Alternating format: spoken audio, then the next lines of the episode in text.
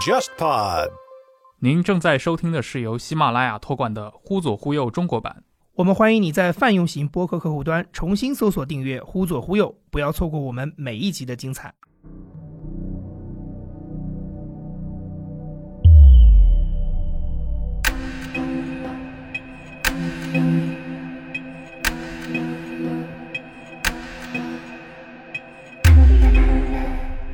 我和导演都是一致做了留白的，我们没有去做过多的去给观众一个就是准确的答案，说她就是一个坏女人。晶晶，你怎么把人鞋给踩了呢？快给人道歉！我才不道歉呢，我又不是故意的。人家又不像你，天天有新鞋穿。对，他不是故意的。这个角色他一上来就失去了女儿，所以我觉得就是这种极端的情感体验，也是我从来没就是没体会过的。阿姨今天过来是有点事儿想问你。上周六，你是不是在少年宫啊？我上周六在少年宫上了数班的试听课，晶晶妹妹的事情我后来才知道。你别害怕，阿姨就是想问问你是不是知道什么？你是不是有什么隐瞒阿姨啊？你可以跟阿姨说实话。朱朝阳，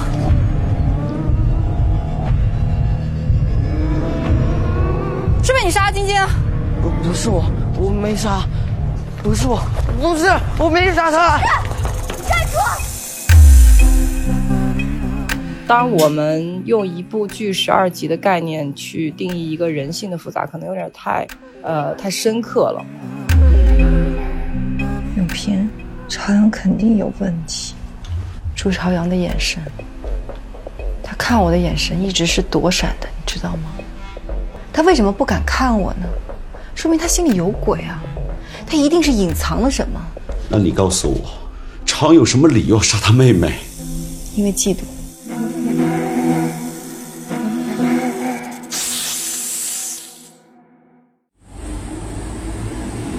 我现在在一家店铺里面，在现场拍戏呢。然后现在中午放。各位听众，大家好，欢迎收听这一期的《忽左忽右》，我是陈彦良。然后这一期呢，我们的嘉宾主持也是我们的老朋友，作家祝宇杰。大家好，很开心来到《忽左忽右》。的话最好靠的离嘴巴可以近一点。好，没问题，咱们开始吧。如果两边都，我们今天要聊一个最近大热的一部剧《隐秘的角落》，从这个话题开始聊啊。然后我们今天找到的这位嘉宾呢，也是在这部剧中参演了，饰演的是呃主角朱朝阳的后妈 王瑶这个角色，也是一个非常让人印象深刻的角色。呃，这位同学就是李梦。好的，那李梦给大家打一声招呼吧。忽左忽右的朋友们，你们好，我是李梦。最近这部剧是特别的火，雨杰你已经看完了对吧？对，我已经看完了。因为这部剧它有一个特点，就是你一旦看上了，你就停不下来，因为抓的你的心太紧了嘛，所以我就把它全都看完了。是的，我自己也是，我大概花了一天功夫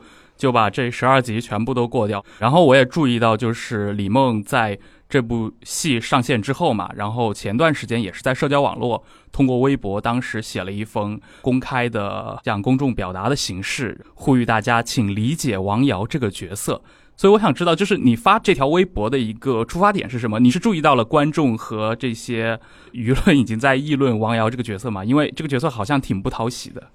嗯，怎么说呢？就是它有两个点吧，就大家比较喜欢讨论的两个点，一个是觉得他是小三上位，第二个觉得他对待朱朝阳和周春红就是态度太过恶劣。就针对这两点，他们很多观众会有一些反感对王瑶。嗯，那你这个发微博算是一个自发的行为，还是算是你和别人商量过，然后觉得可以这样的回应一下？自发的一个行为，就是我觉得，就是其实我没有要解释这两点了，就因为我解释好像也没什么用。嗯，觉得因为观众有自己一个主观的一个想法，就是也有自己一个对这个剧的理解，包括对王瑶的理解，我觉得我没有必要去剥夺别人对这个角色的理解。那我发这个微博主要还是感谢，首先就是去年夏天这个在广东湛江的拍摄经历，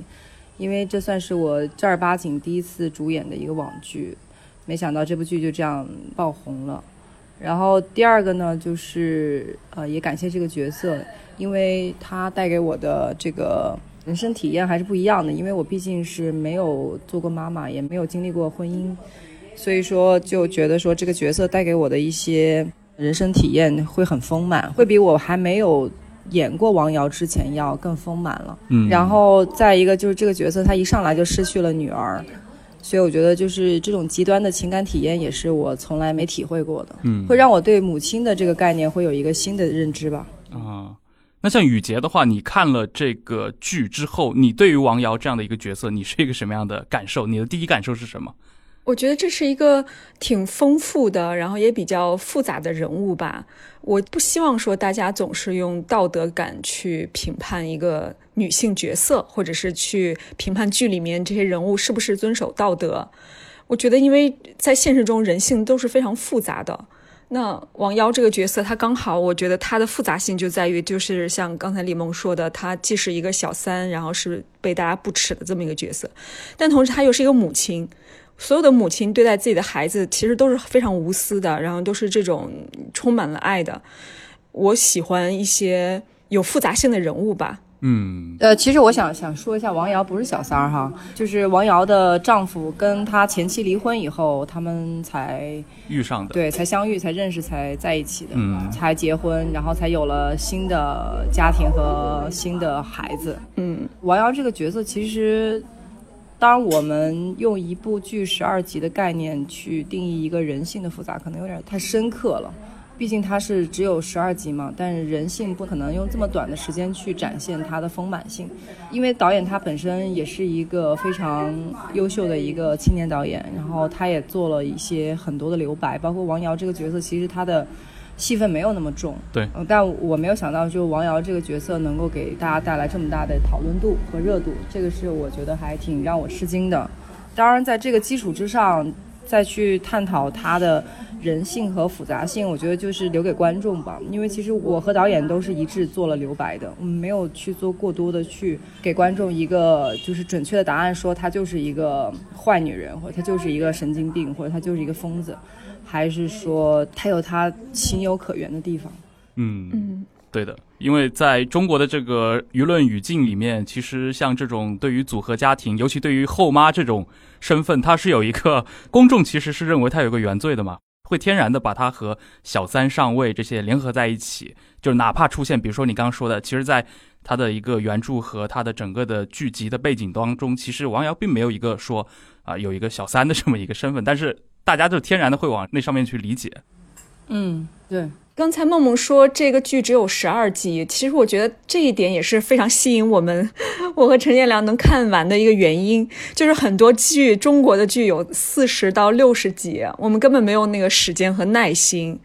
所以我觉得十二集去表现这种每个人物这种丰富复杂，我觉得反倒是特别让我有吸引力，你就特别愿意不停的去回味，不停的去思考那些留白的意义。对，十二集的话，它的信息密度也会大很多嘛。对，因为其实就是市市场一直在改变，观众的品味和口味也在改变。因为像美剧、包括英剧、包括 Netflix 的剧，他们本身也都是短剧，就是六集、八集、十集、十二集这种形式呈现出来。那可能中国市场就是剧的市场这边也能够看到世界潮流的变化，就希望说不一定咱们再用四十集或者六十集的这种形式去呈现一个故事。能不能变成十二集？对，就大家也在做一个挑战和尝试啊、我觉得是这样。对的，就是市场其实也走到这一步了，就这种季播的形式，然后每集可能时间会更长一点，但是总体的一个集数会变得就是更短，比如说是在十集或者二十集以内。对我注意到你其实很有意思，就是你最早的一部戏其实也是一个单亲妈妈的角色，是吧？就是在那个《天注定》里面。对那当时的那种，就是嗯因为那会儿你可能还非常年轻啊，就那会儿对于那个角色，比如说她同样作为一个母亲，你的一个诠释跟今天，比如说你回想你去饰演王瑶这样的角色，你觉得你个人对母亲这种身份的理解，她在你的演绎上，她有什么一些直接的表现吗？这种区别？因为天注定那个角色，他相对还是怎么说呢？就是母亲的那个面相展现的非常非常少，其实就是一句话，嗯让观众知道哦，原来这个角色是一个妈妈，然后十九岁有个孩子三岁了对。他只是用一句话、一句台词去展现，他完全没有展现他跟孩子之间的关系。那么走到就是比如说像今天隐秘的角落，其实也经历了将近十年的时间，我个人也在成长，然后对于这个母亲的定义也在不断的变化。其中包含我对我自己妈妈的一个感受，也包括就是我对我自己本人成长的一个感受。所以王瑶最后能到我手里，我觉得一个是可能我自己也有足够的能力和精力去呈现它，然后再一个就是也是一个缘分吧。嗯，今天早上我还在看到那个，就是澎湃他采访了秦昊嘛，然后 秦昊在里面大概也是对自己的现场的一些表演进行了一些阐释，然后他也提到说，那个辛爽在指导这部剧的时候，其实给了演员很大的一个自我发挥的空间。你刚刚其实提到了，其实王瑶的戏份不是特别重嘛，就这块你觉得你个人的话，对这个角色自己的诠释空间相对的多吗？呃，其实挺大的，因为怎么说呢，就是当时这个，就是辛爽导演最后定了我来演之后，其实我也很吃惊，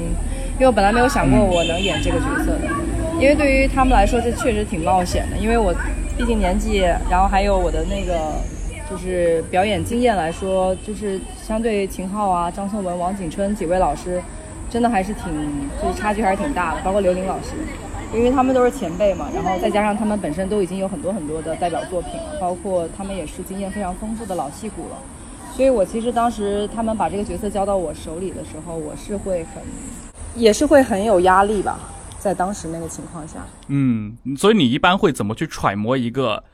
像王瑶这样的一个失去了女儿的妈妈她的一个心态？你你会去比如说通过什么阅读一些社会新闻，就是等于是观摩别人的一些真实发生的。事例吗？对，我当时有参考江歌案。哦，嗯，对对对对对对，对，然后然后当包括当时导演也给我看了一些，就是包括在战场上牺牲的一些士兵的一些图片和资料吧，然后让我去体会做母亲的一个感觉。包括刘英老师也会跟我讲，包括就是像宋文啊、王景春啊。他们这些老师们就是也都会给我就是讲他们做父亲，包括做母亲的一些人生体验和个人感受吧。嗯，每位前辈都帮我很多，包括辛爽导演也好，会给到我很丰富的一个信息量和素材量，让我去能够更好的融入到王瑶这个角色里面。嗯，你刚提到了，其实你参考了那个江歌案，这个是因为当时像这个案件，它给你留下了很深的印象吗？对，给我留下。蛮深的印象，而且它的时间周期非常长，就是这个案件的周期，因为那个江歌的母亲一直都在，呃，不停的去上诉和翻案替江歌。对我听说，好像你在好几年前，当时应该是在飞巴黎的一次航班上就读了《隐秘的角落》它的原著《坏小孩》这本书，所以这个好像也挺偶然的。就是这次的参演是你主动接触的吗？对，这次是的。就是因为呃，我是一六年的时候看了这本书，然后当时看完之后觉得这本小说写的非常好，它是我看过的，就是在国内的一些呃犯罪类、刑侦类和悬疑类的这种题材类一个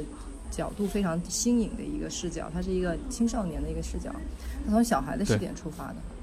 那其实他没有去定义小孩就一定是天真善良的，也没有定义大人就一定是复杂和险恶的，就是这个观点让我会觉得很特别。嗯，所以当时我看完那本书以后，我就觉得说，如果这本书拍出来，一定会是个爆款，只是不知道谁敢接这个项目了。是的，所以后来你是听说了，当时在就是剧组已经在筹备这个剧了。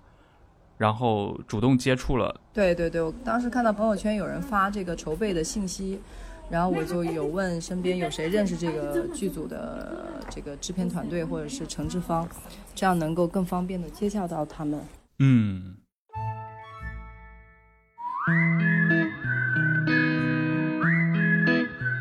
忽左忽右至今已经更新了将近八十期的节目，其中有两期节目神秘消失了。很多听众会在微信听众群、微博评论区或者线下见面时问我们：二十七和二十九这两期节目哪里还能听到？现在我们将正式提供你一个官方的渠道，那就是忽左忽右全新建立的独立 RSS feed。如果你一直使用苹果播客、Pocket Casts 或者其他安卓播客客户端订阅收听忽左忽右，现在就请你重新搜索忽左忽右，重新订阅我们的节目。同时，现在你也可以在 Spotify 上搜到我们的节目了。而你此前在这些泛用型播客客户端上订阅的由喜马拉雅 FM 托管的《忽左忽右》将更名为《忽左忽右中国版》，节目封面也将变为灰色。除此之外，我们还在网易云音乐和 Spotify 上建立了官方歌单，你只需要在这两个 App 里搜索“忽左忽右 BGM” 就可以找到。如果你喜欢忽左忽右，我们非常欢迎你把我们的节目分享给你的好友，并教会他们如何听播客，带他们一起进入播客的世界。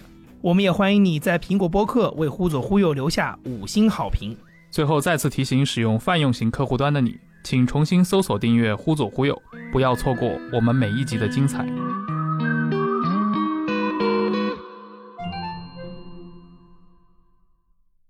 哎，我想问一下雨杰，就是你个人的话，你在看这部剧之前，你有接触到他的这个原著吗？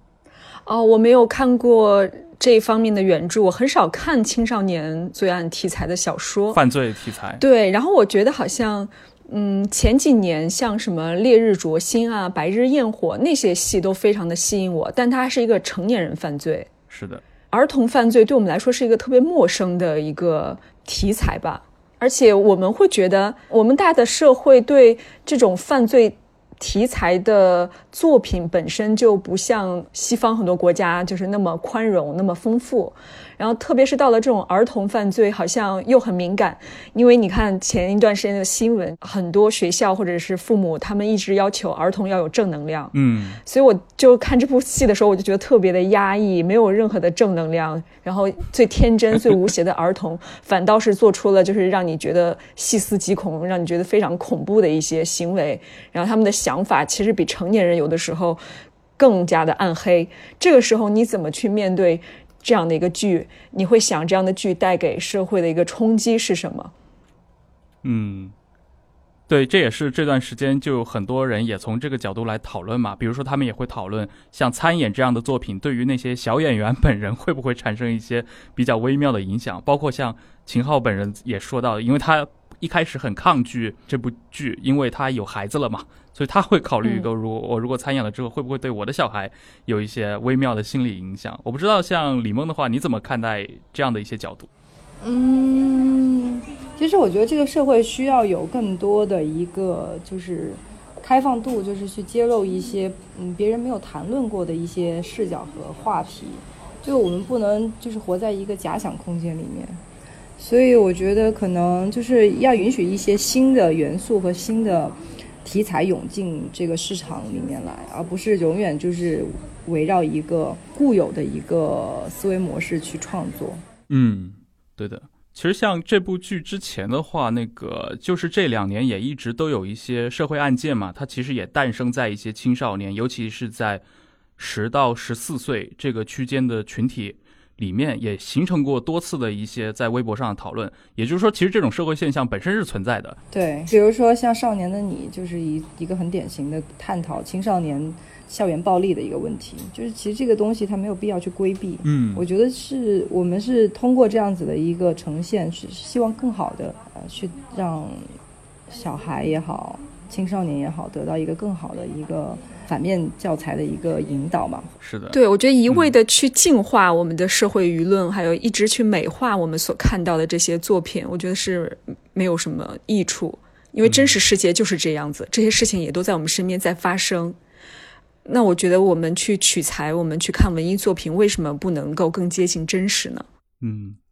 其实我印象很深的就是，我过去也看过一些，就是七八十年代一些美国电影。我觉得其实这种对于青少年犯罪，尤其是像儿童犯罪的这种题材，我觉得全世界其实涉猎的也不算，就是它本身也是一个门类嘛。然后像我印象中很深有一部电影，那个《Bad Seed》就是一个坏种，它其实它的一个主角就是一个小女孩，然后整个剧里面就是一个这种智商超高但是笑容甜蜜的女孩。他背后是一个凶残的恶魔，像这种形象，在一些平行的这些作品里面有挺多展示的。但是这方面可能在中国，在目前的一个广电的形态下，却就显得会比较突兀。这也是为什么这部剧就是包括之前你刚提到像《少年的你》能够被这么多人讨论，我觉得应该也是刺激了大家的一个，就是觉得很新鲜，同时又觉得这个角度确实很值得来聊。你们的剧组在开拍的这个整个的过程当中，你自己感受到有会陷入一个压抑的气氛吗？因为在共同完成这么一部罪案剧。你说我们气氛没有啊？我们是非常阳光的一个气氛，因为大家觉得不一定就是拍一个可能犯罪题材的戏，然后就要用一种灰暗的色调或者阴暗的色调去呈现它，反而用一种明亮的色彩、明阳光明媚的一种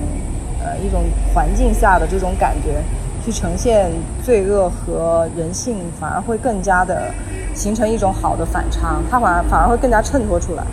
嗯嗯，你这个说法我觉得还挺新鲜的，因为大家都是觉得特别压抑，可能就是这种反差。因为很多犯罪片都会喜欢用那种很阴沉啊、很暗的色调去呈现，但这个电视剧就想希望用相反的反套路的模式吧。嗯，所以你们在剧组里也没有流露出很压抑或者每天在琢磨进入那种状态，因为没有。其实我们拍小孩的时候是特别特别阳光。特别特别明媚的，但这种东西反而会让大家觉得很恐怖或者强反差吧。对，然后但是拍到我，当然拍到我失去孩子那一段，还是会有一些压抑的情绪在的，因为毕竟是失去了一个自己的一个孩子嘛。是情绪上的压抑跟整个电视剧它的那个风格和调性，它是没有矛盾的。嗯，对。而且我觉得上映之后很多是后期的锅了，因为用了非常诡异的 BGM 嘛，然后很多我注意到那个像这些视频网站上，其实也是被吓得不轻了。我觉得很多时候是音乐的影响。对，因为那个那个导演他原本是做乐队的，那他对音乐非常敏感。然后我们这次的呃作曲也找来了丁可老师，就是《踏雪寻梅》的作曲，嗯，所以是一个非常非常电影向的一个音乐编曲。创作者是的，就请他来做一些主要的一些呃编曲段落。是的，就是因为最近几年整个的网剧的质感都往上提升了很大一个一层台阶，然后包括像《隐秘的角落》这样的一批影视剧，就给人带来一种很强的风格化的一个色彩，甚至很多时候它的一些运镜也好，或者说整个的给人感觉也好，甚至会觉得像一些艺术片、像一些文艺片这样的一些呃风格化的色彩。就是我不知道这个东西在现在你接触的导演当中，或者在接触的作品当中，现在是一种潮流吗？哦，不是，我觉得这个东西完全是导演本人的审美。嗯，就是因为辛爽导演还是一个我觉得非常有才华的年青年导演，那他自己本身是一个对创作和对他自己的作品会有自己一个独特的一个呃审美和他的一个独特的视角。和他一个独特的一个对这个故事的呈现的一个想法在里面，所以呢，我觉得这个剧之所以能做成现在这个样子，离不开导演也好，包括我们整个承制方、制片方、制片人，包括编剧，就是一个团队运作的一个结果。它不是说就是这一部剧影响了整个网剧市场，而是说我们这个团队他在很用心的打造这个剧。当然，我觉得这部剧出来之后，可能其他的呃网剧啊。包括一些其他的剧集像的题材，也会看到说现在隐秘的角落能，就是它的这样的一个质感在里面，可能大家也会觉得说是不是会有更好的方式去呈现。嗯，除了隐秘的角落这样一个风格的网剧呈现以外，我觉得其他的网剧他们也有他们的。就是应该有的一个呈现方式，就是我觉得不一定每一个剧都要像《隐秘的角落》这样子去呈现，因为只是因为它现在是个是一个很红的网剧，所以可能大家会会在思考网剧会不会都往这个方向靠。但我觉得不应该，我觉得应该还是百花齐放的一个市场，嗯，就是包括甜宠啊，包括这种家庭伦理剧，就是不应该只是一个《隐秘的角落》这样一个形式的去呈现，嗯。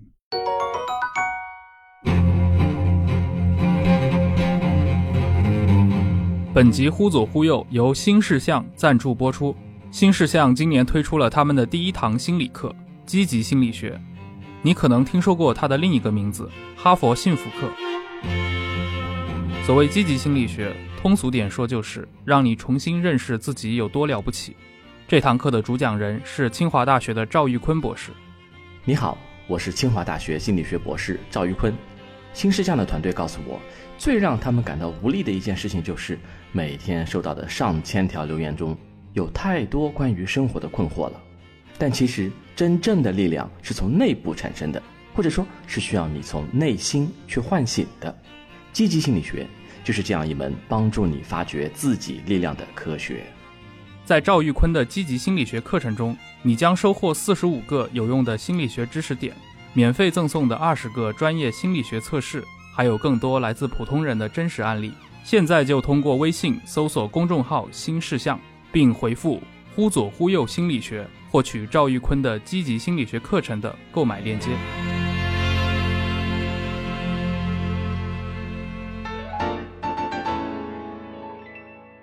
我们刚其实聊到了你很早就是几年前就看过坏小孩》这个原著嘛，然后你是这个在飞机上消遣的时候看的，就是阅读这种类型小说，这种比如说犯罪、侦探题材小说，是你平时的一个爱好吗？不是我的爱好，因为当时看这本书的缘由是因为我拍了《少年巴比伦》，然后《少年巴比伦》的作者把我推荐给了这个紫金城，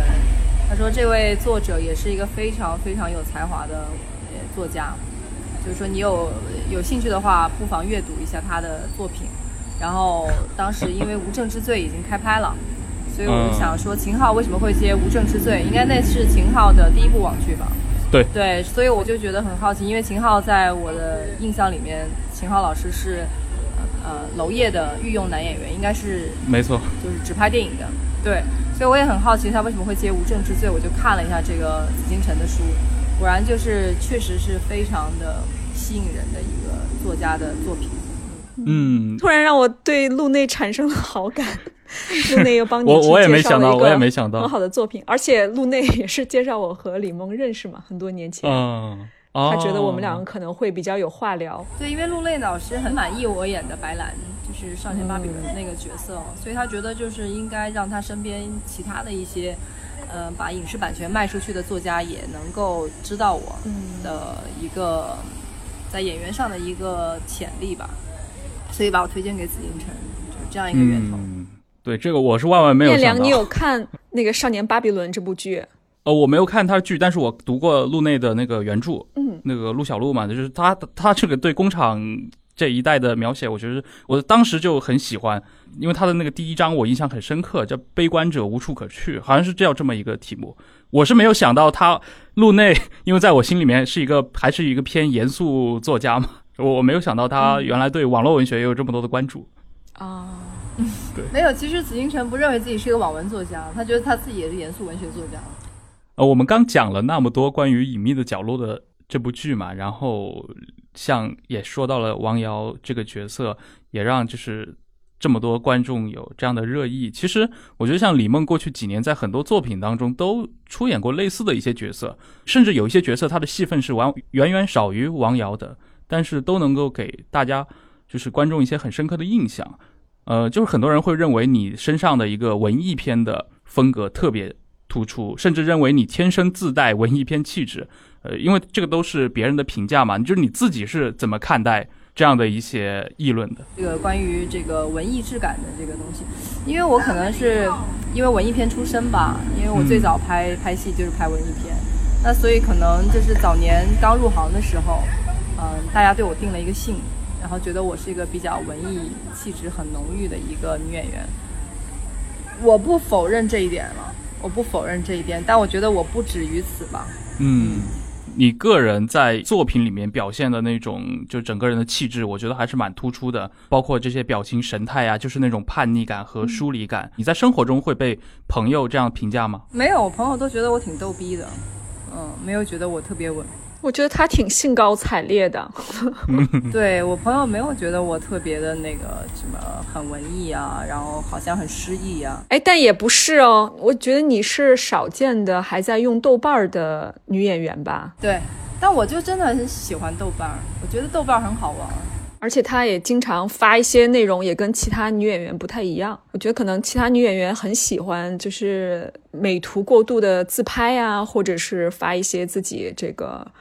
嗯，在剧组里面或者跟明星在一起的一些生活的合影，但是好像梦梦在豆瓣儿给你的感觉，她不是一个女演员，她就是一个文艺青年。她发的所有的内容都是文艺青年会发的东西。我觉得每一个人的面孔呈现的气质，主要跟他的经历有关吧。就你走过的路、读过的书、见过的人、经历过的事情，会最终成为你现在的样子。嗯，然后说到经历这块，我觉得你这个作为一个。二十来岁的年轻人，你的经历应该算是蛮传奇的了。你也提到过自己一四年在纽约和张北海喝酒聊天的故事，能给听众们说一说吗？因为你后来也出演了那个由他的侠影改编的《邪不压正》嘛，虽然好像被剪得七零八落的。对，整个电影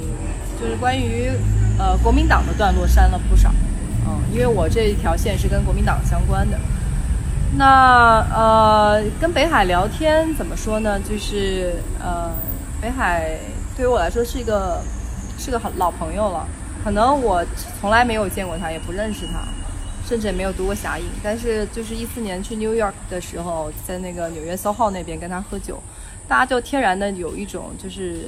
能够神交的一种感觉，就觉得好像特别能聊得来。他就问我是不是中国的大明星，我说不是，我说我是一个我是新人女演员，我说我才刚入行没多久。然后他就跟我介绍纽约，然后带我去纽约的上城区、下城区，然后跟我讲他在纽约这这几十年的故事，然后他的人生。其实更多的时候是我在听他说了。然后他又讲过说他怎么把自己的书卖给了姜文，还是因为张艾嘉他叫他小妹，他说小妹给他引荐了姜文，然后他觉得就是姜文是能把《侠影》拍出来的一个导演，啊，所以他就把姜文这这他就把自己的《侠影》这本书卖给了姜文，给了他十年的版权。最后在第十年的时候拍出来了，所以你们当时是一个纯粹偶然的巧合遇上了，还是说在一个什么活动上？呃，不是，就是因为当时我是跟那个那谁关锦鹏，关锦鹏拍短片，然后在纽约拍，然后当时就是北海是关锦鹏的朋友，然后就叫过来一起喝酒，然后我们就这样认识了。他非常的特别，是在于说他永远只穿一个白衬衫和一条牛仔裤，还有一个匡威的那个白色的那个帆布鞋。他他一直都这样穿，就那我从来见他就没穿过别的衣服，就这个。我问他你家里的衣服是不是都是这个色儿？他说是啊，他有一百件这样的衣服，一百条这样的裤子，全是这样的。他基本上不穿别的衣服。就关于张北海，其实是个特别有意思的老先生。就是你看他文字的话，会感觉此人是一个老北京。但是他其实是一个在纽约可能生活了超过五十年的这么一个老北京。对他后来他有就是前年他回来过一次，然后我们有在北京见过一次，就回来嘛。他说他跟我讲说他这可能是他最后一次来北京了，因为他身体不允许。因为这种长途旅行对于他来说，因为他也八十多岁了嘛，就可能他不可能再回来看他的故乡了。所以当时我还有点忧伤，是在于说就是。就是一种老年人和少年人的这种交心嘛。作为年轻人，偶尔是可以体会到这种感觉的。没有，我觉得他是个少年了，我觉得我是个老人了。这样啊，哦。那你为什么觉得自己是个老年呢？呃，我觉得可能是因为，就是因为演过的角色，嗯，很多时候大于我所经历过的人生嘛。杨德昌有句话说的特别好，就电影会延长你。人生三倍的时间，就是我会觉得就提前过了三三倍于我自己人生的一些体验和经历，所以我就觉得可能我才是个老人嘛。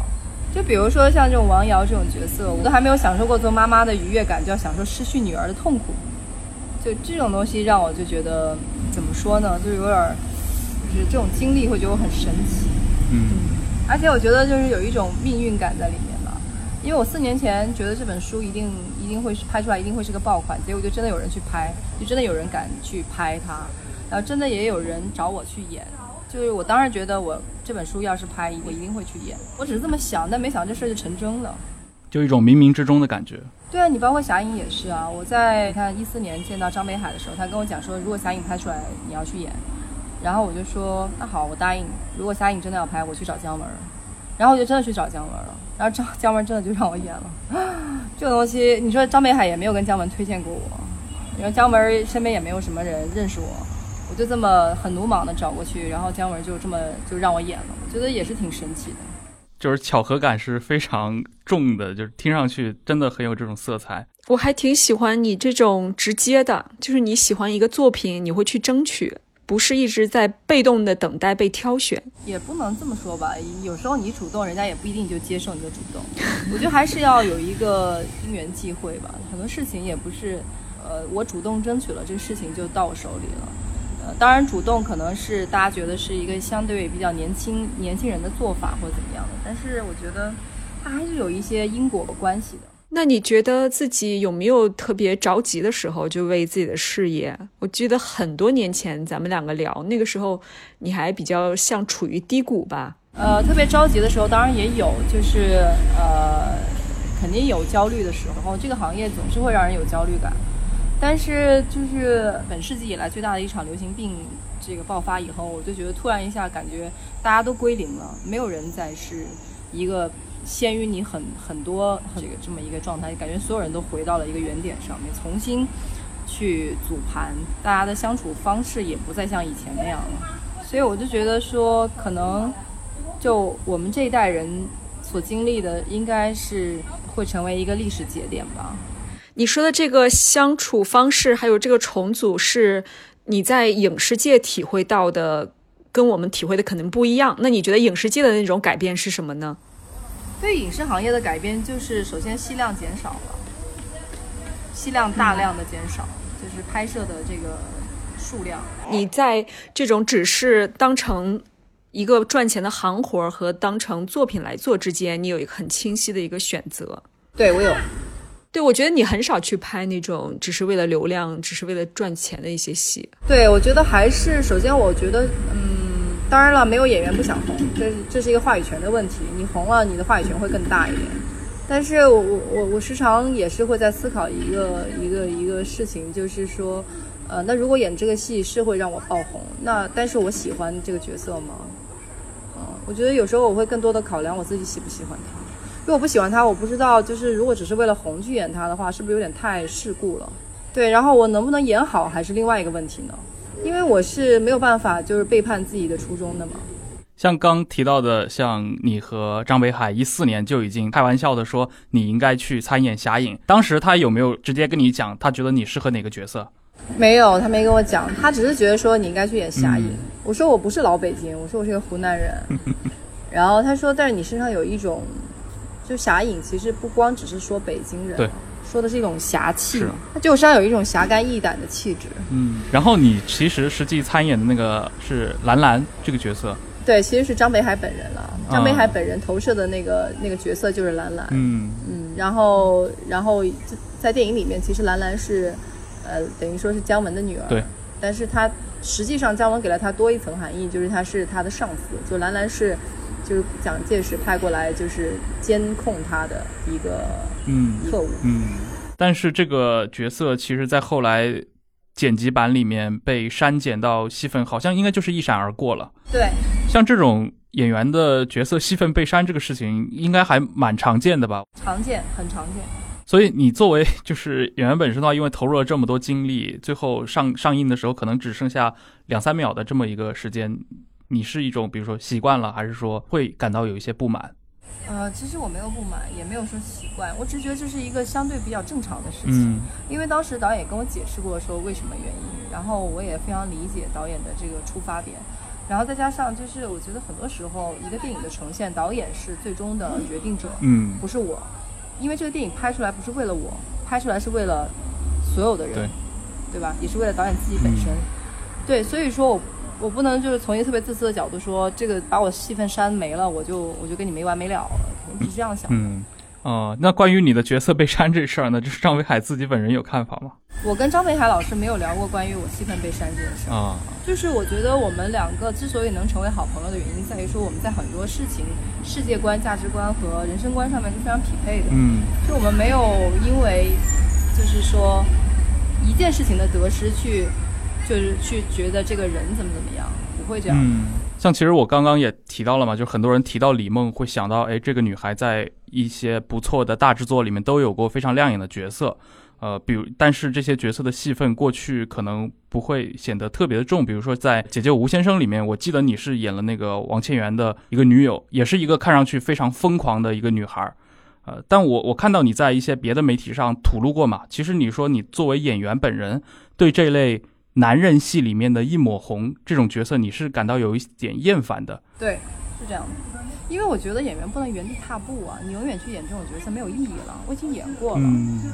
哪怕是斯皮尔伯格来找我，我也不会演的。我觉得就这种只有一两分钟呈现的角色，这个对我来说实在是没有必要。嗯，我要演就演一个完整的女性角色。嗯，然后其实你刚刚提到的一个作品中的呈现的时间嘛，包括这个整个的表演空间。呃，最近一两年也有不少的中年女性演员开始，她在为自己所代表的这个女性群体发声。我记得像当时像海清他们呀，都是有个公开呼吁的，就呼吁大家关注演艺圈的这个性别不平等了。其实背后是一个中年女性。演员他们和男性演员在接戏难度，包括他们在一些剧本的空窗期上，确实是有很大的一个差别的。我不知道你本人有过这样的一些观察吗？嗯，其实于我而言还好哎，我觉得我倒没有觉得有这么大的不对等的待遇。嗯，但确实这是个男性社会，你不能否认，对吧？嗯，嗯，而且男性在自己的生理条件上天然也比女性拥有一定的优势，嗯，但是我觉得这个东西其实没有关系的呀。这个世界上也有很好的女演员、很好的女导演、很好的女摄影师，就是你不用就是只是嗯看自己眼前这一亩三分地，你要放眼全世界，嗯因为现在中国也越来越强大了。嗯其实我们要 PK 的不只是中国的女演员，而是跟全世界所有的女演员一起来一起来对话，而不是说只是为我们自己而已，包括所有的女性，嗯对吧？所以说我们要关照的还真不是这一点点，嗯。嗯我觉得好像这两年应该会好一些吧。确实，之前女性必须要扮成傻白甜，要非常的装嫩才能拿到一些角色。但是我觉得，比如说我作为一个女性观众，我希望看到更丰富的角色的塑造，也也希望看到更多丰富题材的这样一些作品。单纯的那种傻白甜的戏，我是完全没有兴趣。我们也很需要看到更多的一个丰富的女性的样本。我觉得这些样本的存在非常的重要，会给一些女性带来信心，给她们信念，然后也是更加真实吧？难道在中国所有的中年女性都会要消失吗？好像中年女性都已经洗洗睡了，然后就不再出现在我们的视野里，但实际上不是，她们都在各行各业在发挥她们很重要的一些作用。我觉得首先先关照自己吧，我觉我自己觉得，就这个事情，首先先关照自己，然后我们先把自己搞搞明白了。就是因为感觉一说就说什么要为行业女性发声，其实我们首先应该考虑你是什么样的人，然后你所经历了什么事情，你经历了哪些，那是你最了解、最清楚的。我们再去谈感同身受这件事。像我自己很多时候，我就会先去问自己，然后我再去想，是不是其他的人所经历的感受跟我是一个样的。哎，但是你好像也在媒体上说过，其实你比如说你有一段时间看那个八二年的金智英，你也会产生一些共情。对，因为那个那本书是我一个朋友推荐给我的，说那本书在韩国卖的特别火，但是韩国不是拍了一版出来？是的，对，就讲家庭主妇的。对，就是男主外女主内，他觉得这个模式他受不了，他觉得能不能我主外你主内，我们改变一下。嗯，然后这本书在韩国其实是那种，就是女韩国的女性会给他打很高的分，然后男性是打一分的那种，当时也是形成了一个社会事件大讨论。呃，对，会有，但是。嗯，韩国社会现状跟我们完全不一样。对的，所以中国女性在社会的地位还是挺高的。嗯，不过我觉得这点很反讽的一点就是，嗯，韩国的女性的地位是比中国女性地位可能在真实的情况里面是更低一些，但是你发现他们的文艺作品的宽容度却比我们要高很多，就是他们很多这样的题材可以拍，也很多人去关注这一方面女性命运的题材，而我们还是男性的这种主导的戏比较多。就是关于真正的去关怀一个女性个体命运的这样的作品，其实是少很多的。就这个是一个特别不一样的地方。对，但我觉得中国也会慢慢进步的，就是需要时间，只是没那么快而已。嗯，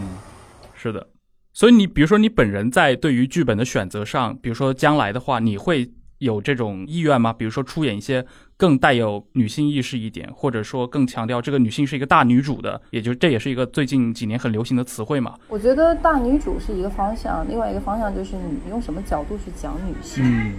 讲女性的困境也好，女性的出路也好，女性的觉醒也好，我觉得这个角度很重要，